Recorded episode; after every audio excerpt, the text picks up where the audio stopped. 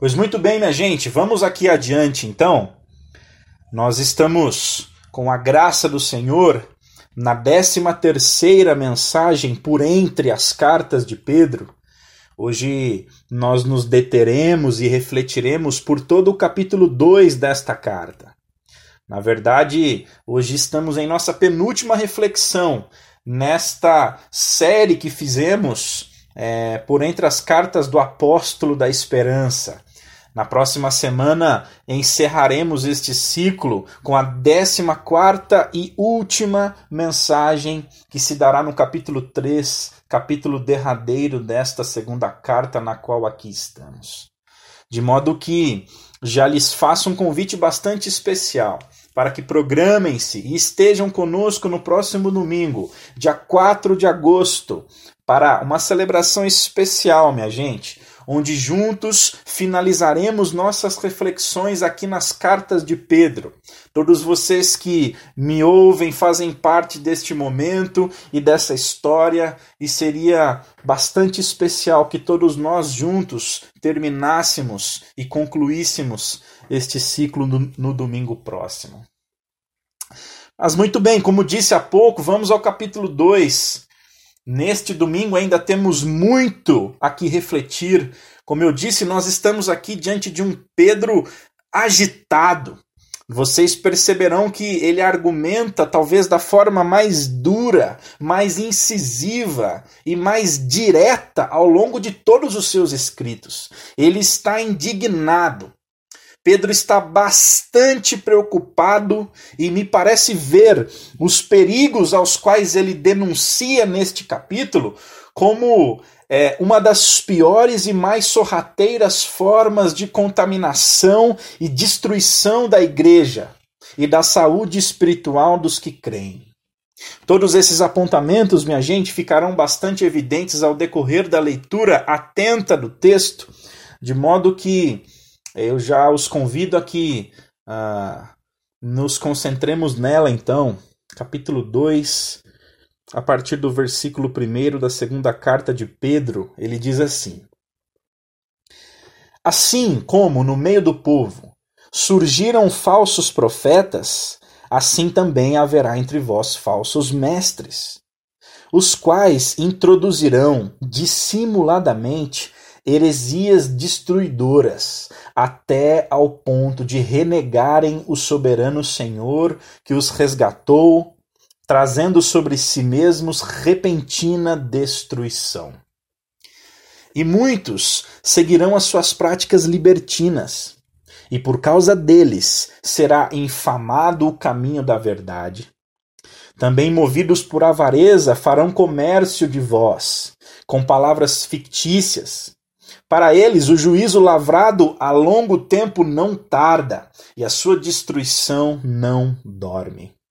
Ora, se Deus não poupou anjos quando pecaram, antes, precipitando-os no inferno, os entregou a abismos de trevas, reservando-os para o juízo, e não poupou o mundo antigo, mas reservou ou preservou a Noé, pregador da justiça, e mais sete pessoas quando fez vir o dilúvio sobre o mundo dos ímpios, e reduzindo a cinzas as cidades de Sodoma e Gomorra, ordenou-as à ruína completa, tendo-as posto como exemplo a quantos venham a viver impiamente e livrou o justo Ló, afligido pelo procedimento libertino daqueles insubordinados, perdoem, porque este justo, pelo qual via e ouvia quando habitava entre eles, atormentava a sua alma justa, cada dia por causa das obras iníquas daqueles. Verso 9: É porque o Senhor sabe livrar da provação os piedosos e reservar sob castigo os injustos para o dia de juízo.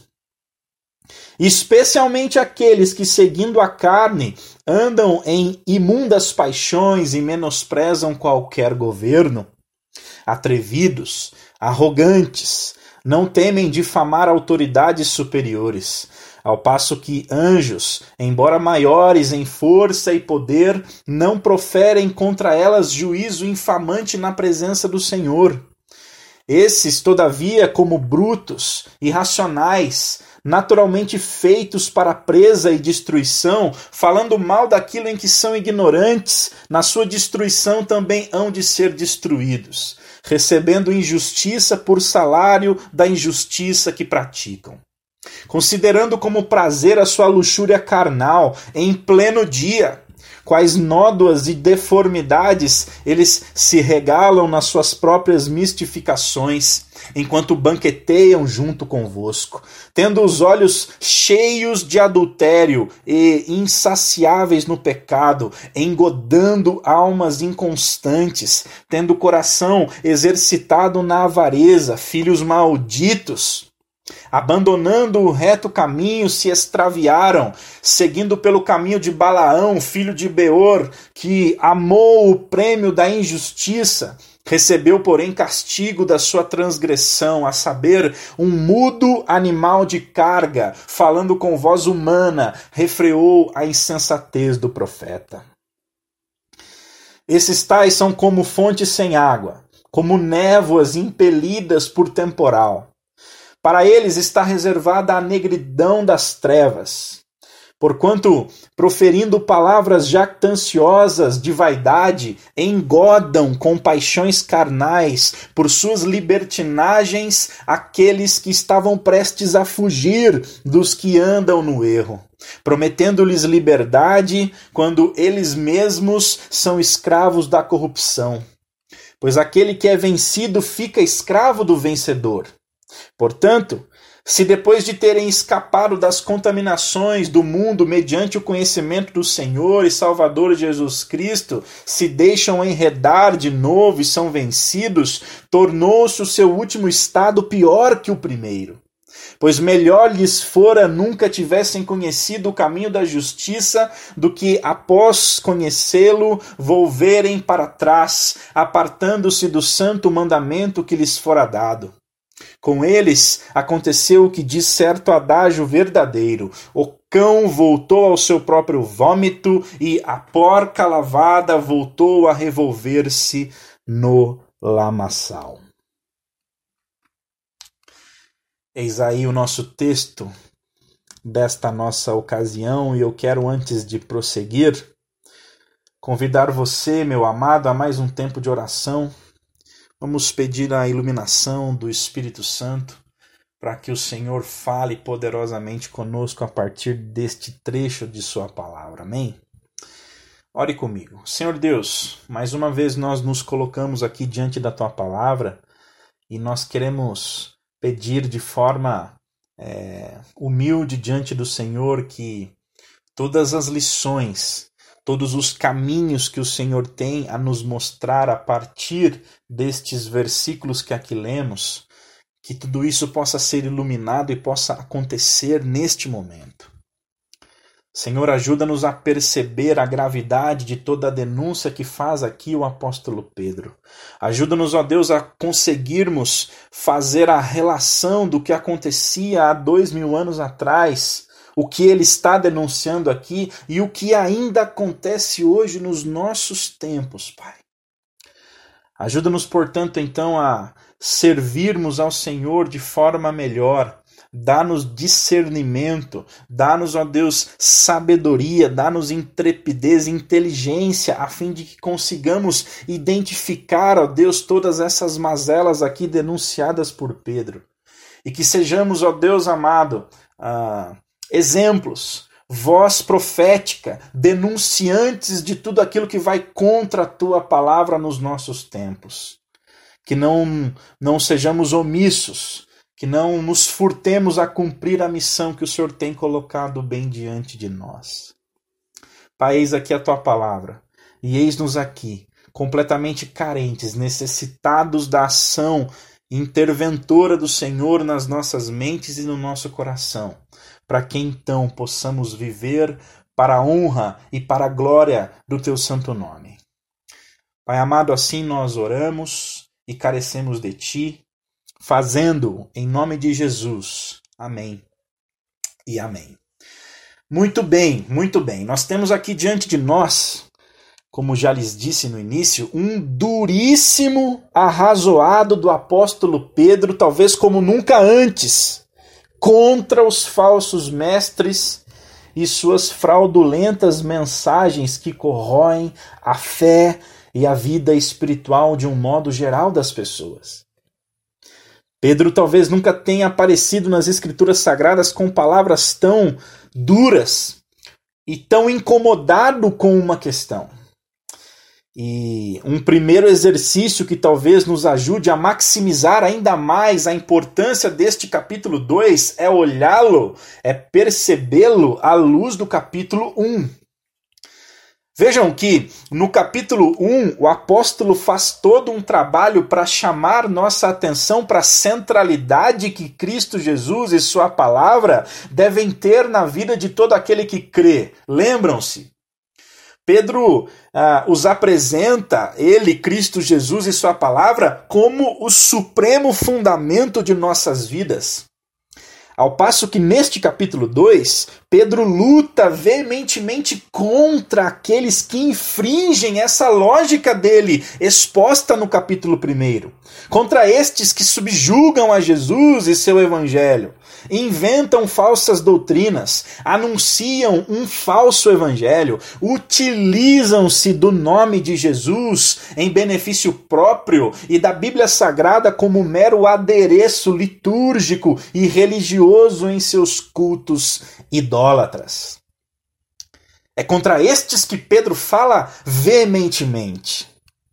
Então, é preciso que compreendamos, que, que percebamos, que tenhamos a sensibilidade de ver que, com a mesma seriedade e centralidade com a qual o apóstolo nos apresenta a Cristo e Sua palavra como o fundamento insubstituível de todo aquele que crê, ele também denuncia, da mesma forma, a perversidade daqueles que anunciam uma palavra diferente um outro evangelho, uma perversão da verdade.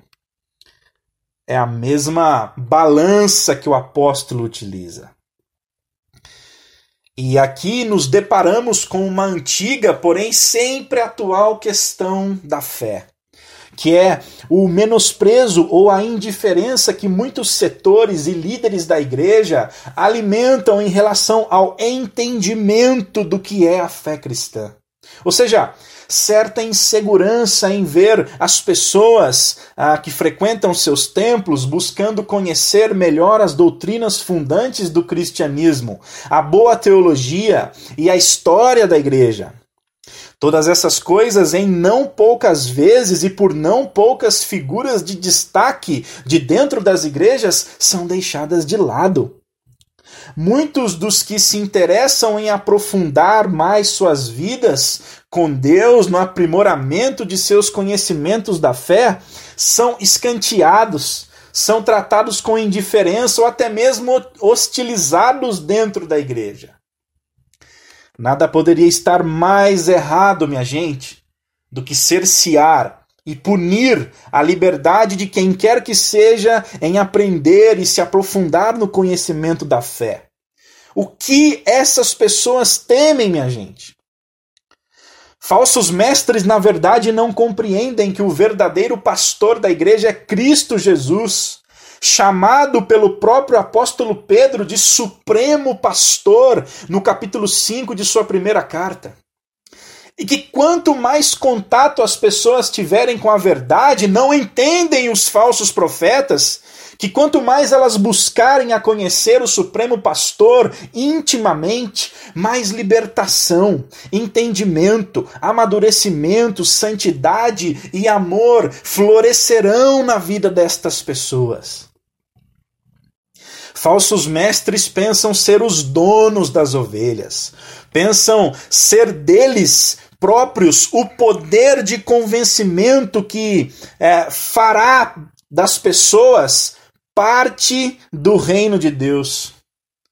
Quando, na verdade, o que está acontecendo é a ação camuflada de homens de posse de um falso evangelho que na verdade estão escravizando gente sedenta de esperança, gente carente, às suas pérfidas e esdrúxulas liturgias, repletas de segundas intenções egocêntricas, que passam quilômetros de distância de apresentar e de apregoar ao mundo o Cristo e este crucificado.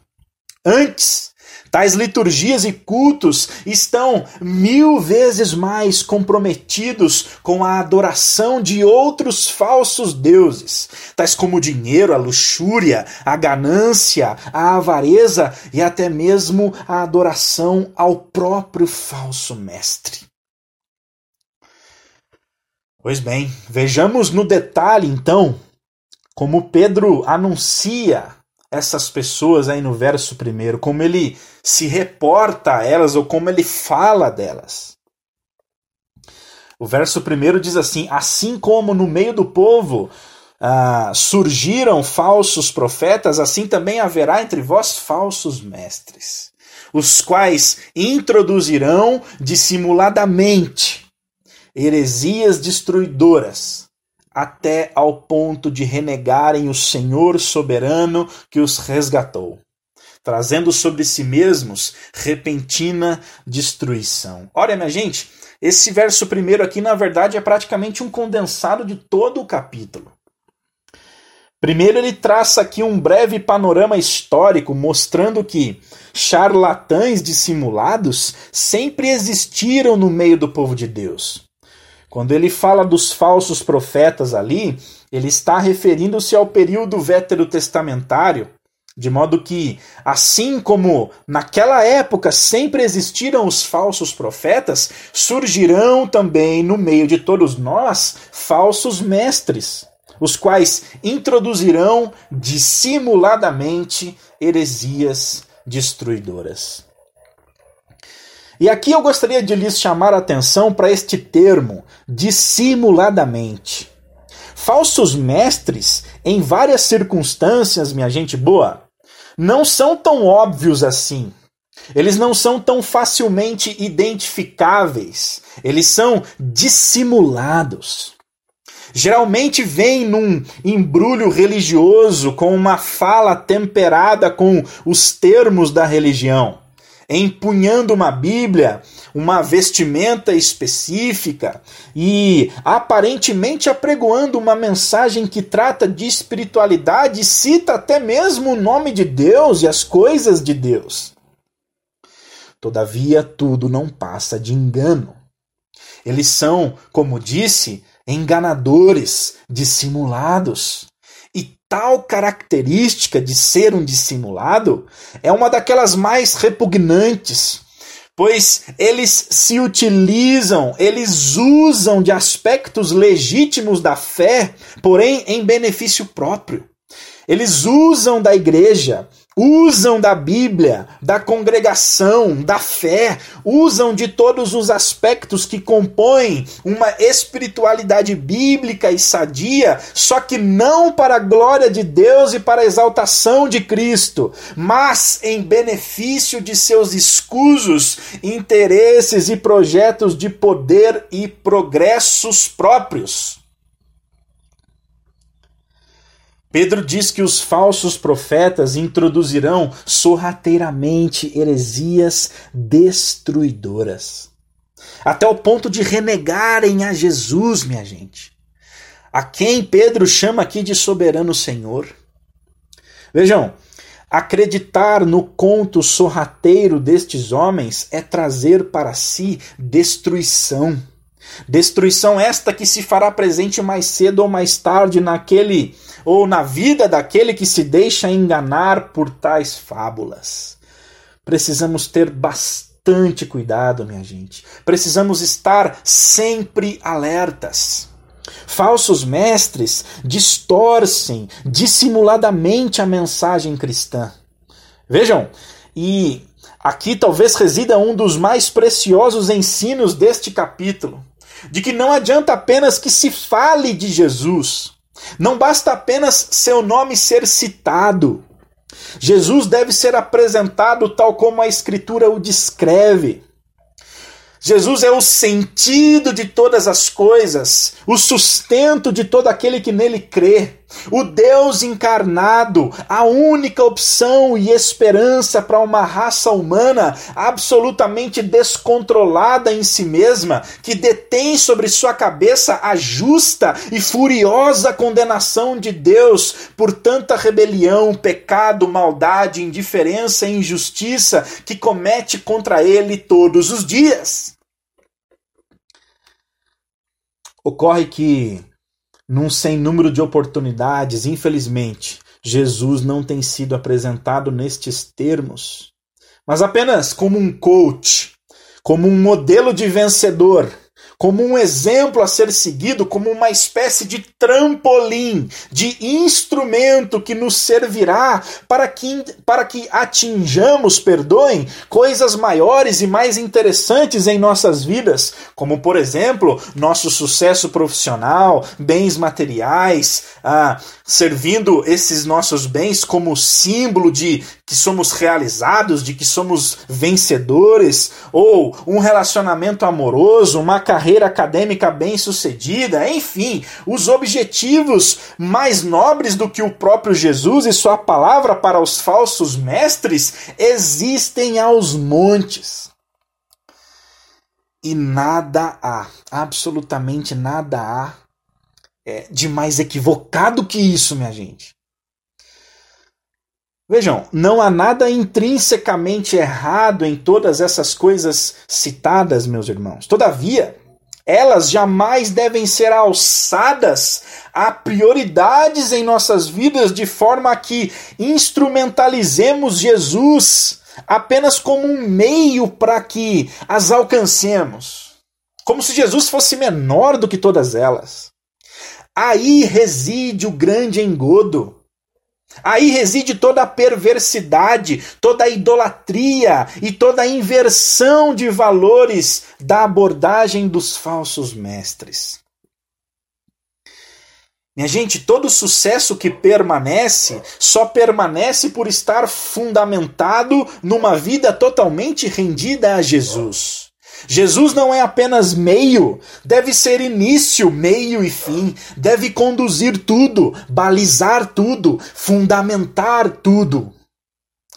Por Jesus deixamos o que tiver de deixar, ou deixamos o que tivermos de deixar e construímos o que tivermos de construir. Jesus não é mais um na minha caixa de ferramentas da construção da minha vida ideal. Meu Deus, não é assim.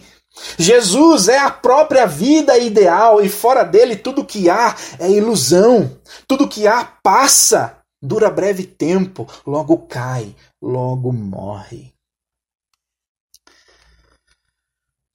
Pedro diz no verso 2 que muitos seguirão as suas práticas libertinas, ou seja, as práticas dos falsos mestres, e por causa deles será infamado o caminho da liberdade ou da verdade, perdoem.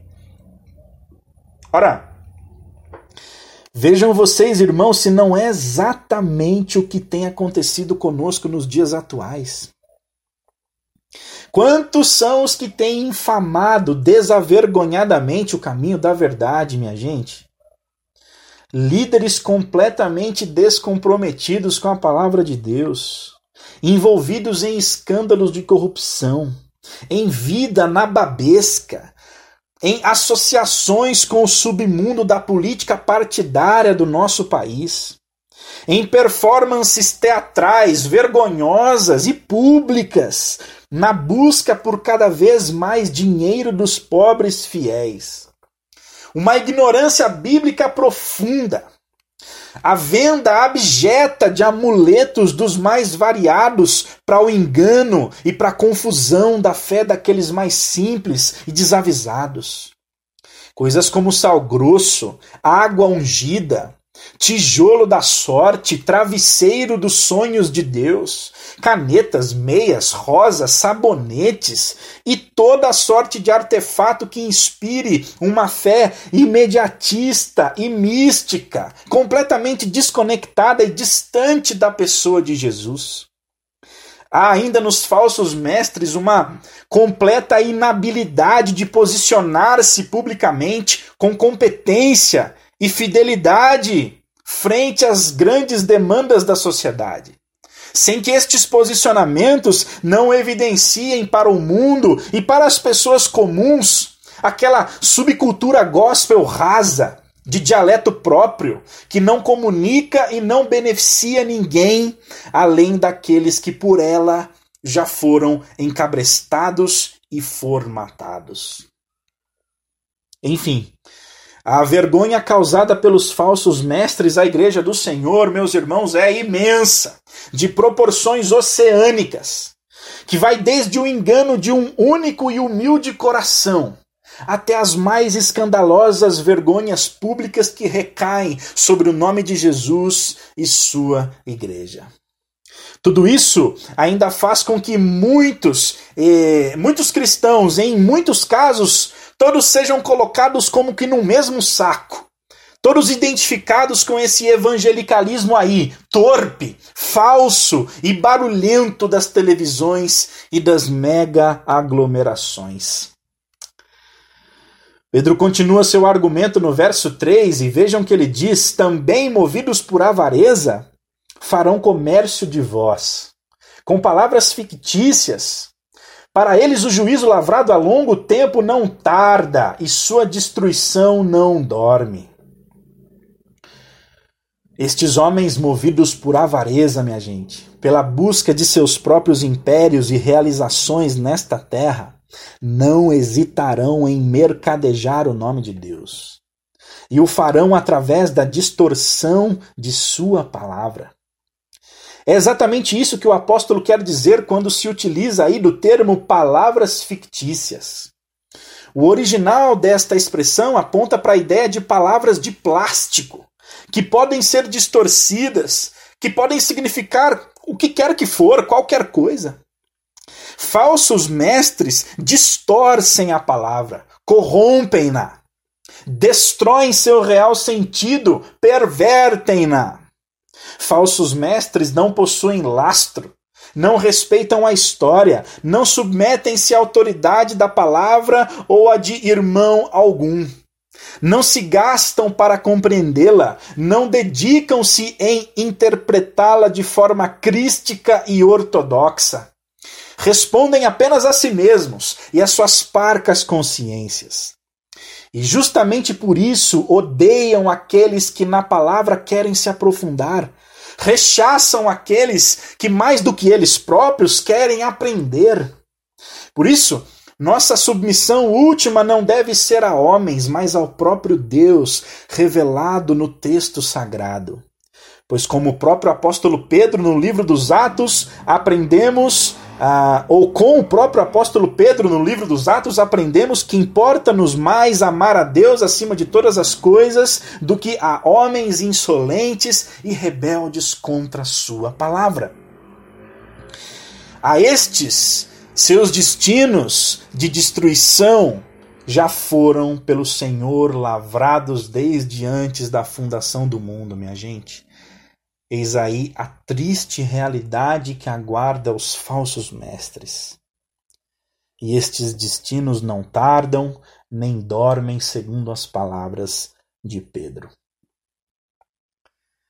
Mas o apóstolo prossegue, e vejam que ele aproveita este ensejo final do verso 3 a respeito da destruição já lavrada desde sempre contra os pervertedores da verdade e passa a detalhar como o Senhor não há de livrar pecadores inveterados que não se arrependem de seus pecados deliberados.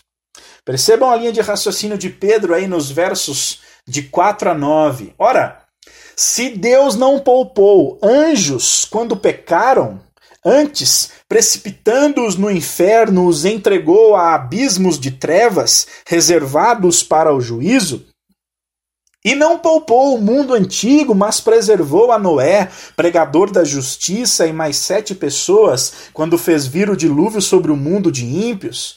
e reduzindo a cinzas as cidades de Sodoma e Gomorra, ordenou-as a ruína completa, tendo-as posto como exemplo a quantos venham a viver impiamente, e livrou o justo Ló, afligido pelo procedimento libertino daqueles insubordinados, porque este justo, pelo que via e ouvia quando habitava entre eles, atormentava a sua alma justa cada dia por causa das obras iníquas daqueles é porque o Senhor sabe livrar da provação os piedosos e reservar sob castigo os injustos para o dia do juízo. Vejam, meus irmãos, o raciocínio de Pedro vai na direção de nos fazer compreender que se Deus não poupou a anjos que rebelaram-se contra o Senhor, se Deus não poupou o mundo antigo pré-diluviano inteiro, e não poupou a Sodoma e Gomorra, antes as destruiu completamente. À exceção de Ló, que não havia se rendido ao mar de impiedades e luxúria lá cometidos, destruiu o mundo antigo completamente. Também, à exceção de Noé e sua família, e enviou os anjos rebeldes ao inferno, onde lá permanecem até hoje. O raciocínio de Pedro nos faz pensar na pergunta por que Deus haveria de nos livrar a mim e a você de nossas rebeliões e pecados contumazes associados às mentiras e falsificações de falsos mestres? Eis aí o raciocínio de Pedro. A menos que nos arrependamos de nossa vida injusta e renovemos a nossa mente, o que nos espera é a destruição eterna. E assim é, exatamente assim é, principalmente para todo falso profeta. O Senhor não não libertou, não foi, digamos assim, incoerente com Sodoma e Gomorra, não foi incoerente com o mundo pré-diluviano, não foi incoerente com os anjos que rebelaram-se contra ele, porque ele haveria de ir contra a própria justiça dele por causa de nós e dos nossos pecados. Não existe saída, caminho, salvação, perdão a parte de Cristo. Os que não estiverem em Cristo Jesus estão já peremptoriamente condenados. E os falsos profetas têm escondido esta realidade urgente das pessoas. Cabe àquele que apregou a palavra de Deus apregoar sempre a verdade do Cristo. E o desespero da vida daquele que se encontra longe do Cristo, mesmo que este ainda não o tenha percebido. Pedro está usando três das mais fortes imagens das escrituras veterotestamentárias para atestar a gravidade da ação dos falsos mestres na destruição da vida da igreja. Percebam como compreender com segurança aquilo que se crê é vital.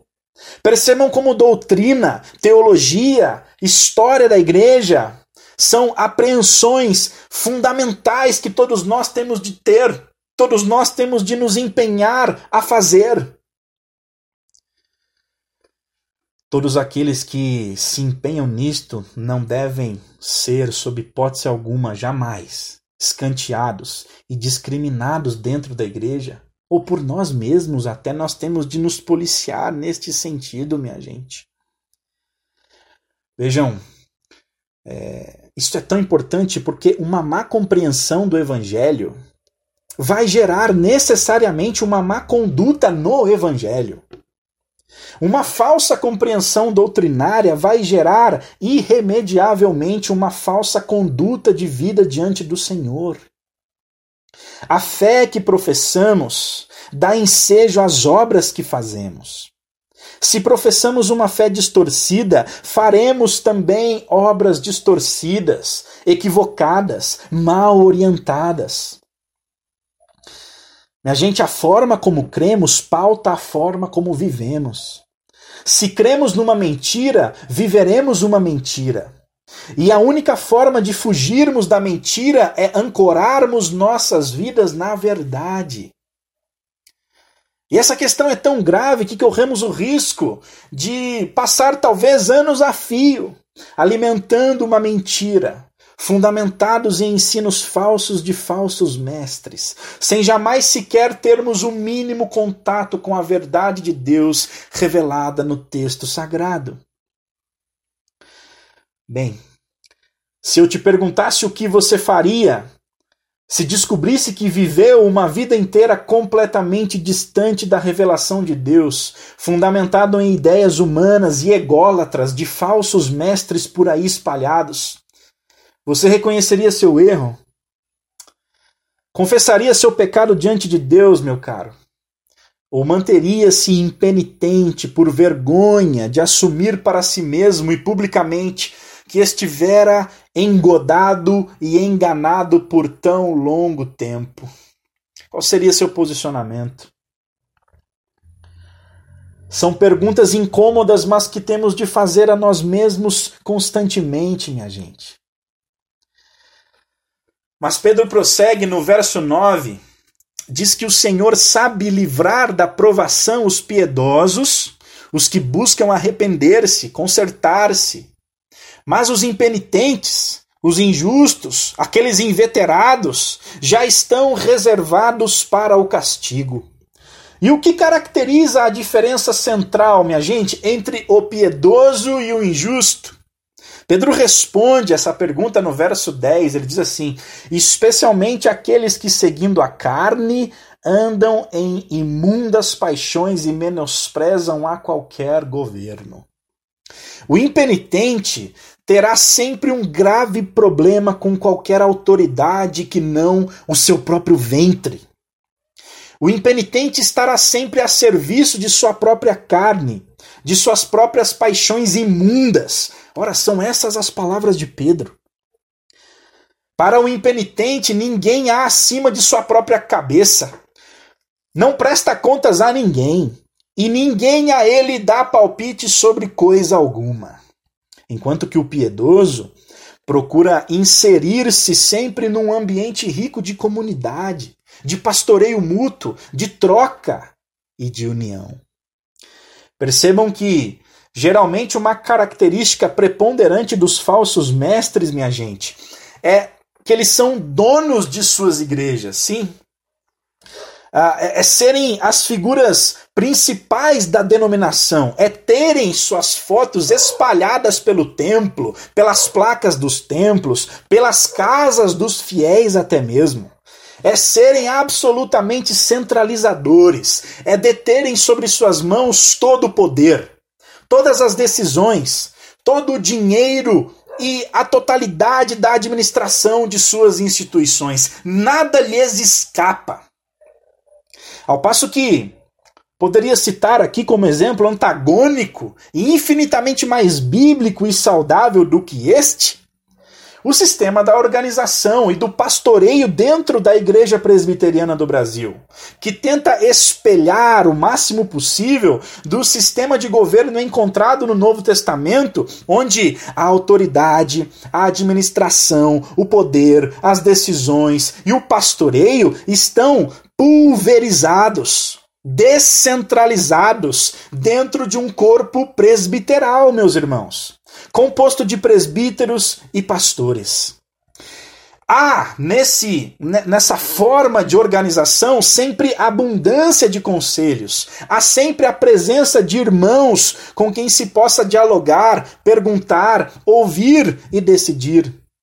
Nunca uma decisão é tomada isoladamente e sempre há gente por perto com quem se possa caminhar, com quem podemos nos aconselhar.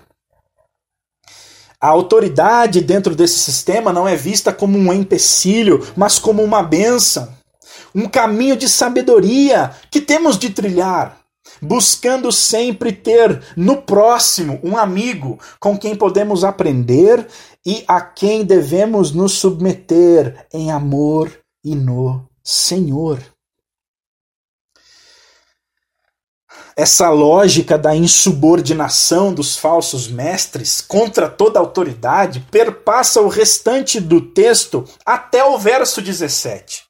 Quando Pedro abre ainda mais o leque da sua argumentação e nos apresenta os falsos mestres em duas imagens bastante pertinentes e significativas, minha gente. Vejam o que ele diz. Verso 17: Esses tais são como fontes sem água, como névoas impelidas por temporal. Ora, os falsos profetas são apresentados aqui pelo apóstolo como ah, um oásis sem água para um homem sedento. São como uma fonte que de longe talvez possa até inspirar certo alívio e esperança na água próxima que pode saciar a sede, mas que na verdade, na verdade, trata-se de fonte seca, fonte árida. Os falsos profetas usam as pessoas, meus irmãos. Prometem disparates às pessoas e decepcionam as pessoas. São apresentados aqui como névoas impelidas por temporal, ou seja, nuvens vazias que se aproximam da plantação, mas que enganam o plantador por não terem nada em si mesmas que não apenas névoas e vento, causando a morte da plantação e a agonia ao plantador. O ser humano nasce sedento, buscando constantemente onde se agarrar. Um sentido, o ser humano busca pelo que viver, um norte, uma bússola, uma razão. E os falsos profetas estarão sempre prontos a oferecer um caminho de engano, oferecer uma bússola mentirosa, ao fantasiarem-se de fonte de águas ou de nuvens de chuva torrencial, porém, porém completamente desprovidos da água que traz a vida e mata verdadeiramente a sede. Os falsos mestres são uma grande fraude. Para eles, diz Pedro, está reservada a negridão das trevas. Porquanto, no verso 18, proferindo palavras jactanciosas de vaidade, engodam com paixões carnais por suas libertinagens aqueles que estavam prestes a fugir dos que andam no erro. Vejam quão grave muitas das vezes é a atuação de um falso mestre.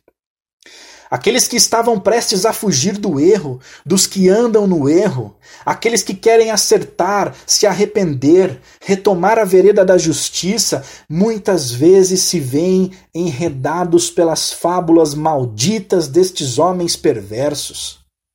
Que os fazem acreditar que o, ma que o mal não é tão mal assim e o certo não é tão certo assim.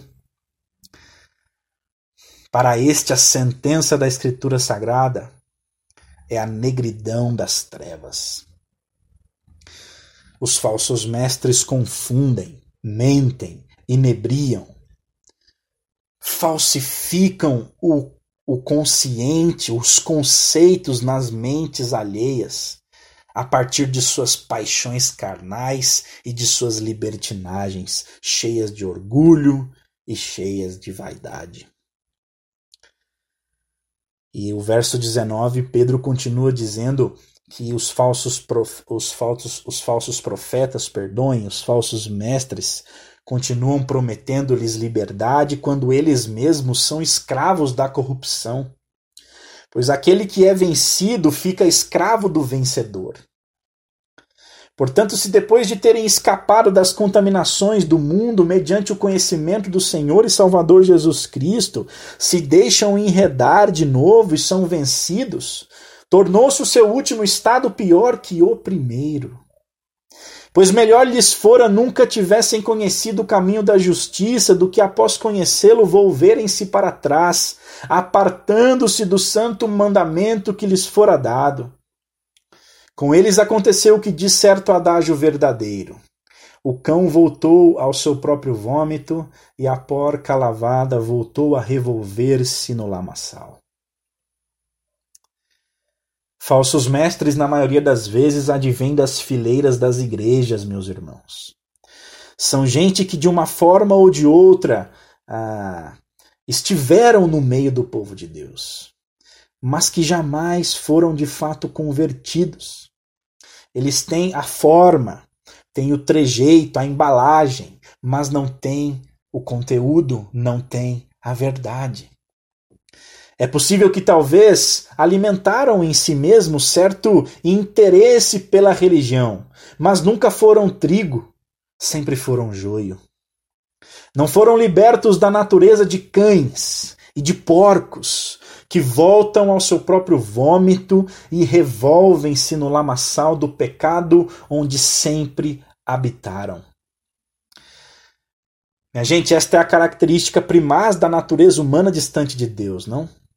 Por mais que sejamos lavados, seja por nós mesmos ou por qualquer outra ideologia ou falso Deus, nós, distantes do Senhor, voltaremos sempre ao nosso próprio vômito e sujeira. Notem os cães ou os porcos. Aquilo que os suja, que faz mal a eles, ou seja, apresentado aqui, exemplificado aqui por Pedro, o vômito que os estava causando transtornos de saúde, que estava causando mal a eles, e a sujeira que os estava fazendo fétidos e impróprios a qualquer ambiente, podem ser arrancados, podem ser limpados, sanados, esses problemas podem ser resolvidos. Porém, nós sabemos que em pouco tempo, minha gente, se cães e porcos forem deixados a seus próprios cuidados, estarão lambendo aquele vômito que os causou tanto mal e revirando-se no lamaçal que os fazia tão fedorentos. Nós sabemos que assim é, é da natureza destes animais. Todavia, assim o é também em relação ao, ao falso mestre, aos falsos profetas. Assim também é o pecador inveterado e impenitente. Ele não se cansa de revirar-se no lamaçal que sempre o fez tanto, ou sempre o fez tão indigno e tão fedorento. Por fim, meus irmãos, Pedro não demonstrou-se tão duro quanto a esta questão dos falsos mestres por acaso. Ele conhece na verdade, conhecia muito bem a destruição de proporções eternas que uma percepção equivocada da fé pode causar à vida das pessoas. Por isso, tamanha era sua veemência. E existe hoje, como dissemos no início, uma forte e atuante tendência dentro de muitos dos círculos evangélicos, meus irmãos, de se criticar, estigmatizar, marginalizar e discriminar o estudo, a doutrina, e aqueles que se propõem a dedicar-se a elas e muitas vezes desmascarar estes falsos profetas. Inúmeros são os pastores e lideranças cristãs citando o termo doutrina ou teologia de forma pejorativa, tratando o tema como ah, se fossem desprezíveis, com preconceito em suas explanações e rebaixando pessoas que perdem tempo com isso. É impressionante, mas tal popular abordagem está francamente contra a percepção explícita revelada aqui neste capítulo 2 pelo apóstolo Pedro. Nada poderia ser tão antagônico ao que Pedro aqui tem defendido. O problema, minha gente, de quem age assim, ou seja, daquele que sustenta que preocupar-se com a doutrina é um equívoco, o problema deste é cair na ilusão, no engano de que ele próprio está imune à doutrina, de que ele próprio é neutro e não se deixa enredar por nenhuma teologia. Ora, discursar que doutrina é desnecessária é defender uma doutrina, é criar uma doutrina. A teologia, a doutrina, nada mais são do que nosso discurso sobre a fé que confessamos, nossa compreensão sobre tudo isso que cremos. A teologia e a doutrina é o nosso manifesto público e interior a respeito do Deus em quem cremos. Todo aquele que professa fé em alguma divindade possui premissas teológicas, quer aceite isso ou não.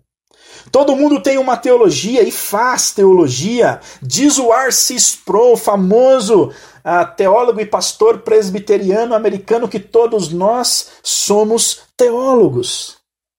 Todo mundo crê num corpo de doutrinas, sejam estas doutrinas metafísicas ou não. O desafio, na verdade, é saber apenas se a teologia que temos feito e a doutrina que temos crido são verdadeiras ou não. E qual parâmetro nós utilizamos para isso? Utilizamos o próprio Cristo, apresentado no texto santo como caminho, verdade e vida. O problema de relativizar a doutrina e o conhecimento, minha gente, é que Fazendo isso, estaremos relativizando o processo de descobrimento da verdade sobre quem é Deus, sobre como Ele é, o que Ele pensa e o que determina para nós. Relativizando o processo de descobrimento da verdade sobre quem é Deus, corremos, portanto, sérios riscos de quebrar o primeiro mandamento deixando de adorar ao Deus verdadeiro revelado na pessoa de Cristo Jesus para adorarmos a um ídolo, ídolo criado por nós mesmos, para satisfação do nosso próprio ego ou das nossas necessidades existenciais. Portanto, se alguém diz ter fé em Deus e é contra ou discrimina o exercício teológico e a busca pela compreensão precisa da doutrina da palavra de Deus, este é protagonista de uma grande contradição que redundará inevitavelmente em destruição e condenação sobre a sua própria vida e sobre a vida de outros, o que é ainda pior. Atacar o conhecimento de Deus é errar o alvo, minha gente. É cooperar com a causa infame dos falsos profetas. O que deve ser atacado, na verdade, é a nossa omissão em conhecer a Deus. Conhecer a Deus não é definitivamente o problema. Conhecer a Deus é solução e nós temos de encorajar a busca pelo conhecimento bíblico da pessoa do Deus a quem servimos. Disse o Senhor Jesus: Conhecereis, conhecereis a verdade, e a verdade vos libertará. Ao atacarmos o conhecimento de Deus, estamos atacando diretamente, frontalmente, uma ordem expressa de Cristo Jesus.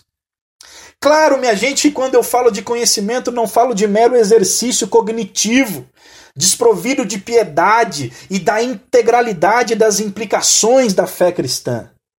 Falo da completude da mente humana, rendida ao agir e à capacitação do Espírito Santo, através da busca pela compreensão fiel e precisa de quem é Jesus. Falo do conhecimento nos termos bíblicos integrais que compreendem essa noção de conhecermos a Deus. Que Deus nos encoraje então neste caminho, minha gente. Que Ele tenha misericórdia de nós e que tenha misericórdia também da liderança da igreja do nosso país. E que Ele forge para si, forme para si uma liderança segura de si, encorajadora, incentivadora e protetora daqueles que têm no coração o desejo de conhecer e prosseguir em conhecer a Deus. E que, como oramos no início, sejamos sempre voz profética contra o labor maldito dos falsos profetas na geração atual. Assim como há dois mil anos, Pedro também o foi para sua geração. Que Deus assim o faça, minha gente Assim encerramos. Amém e amém.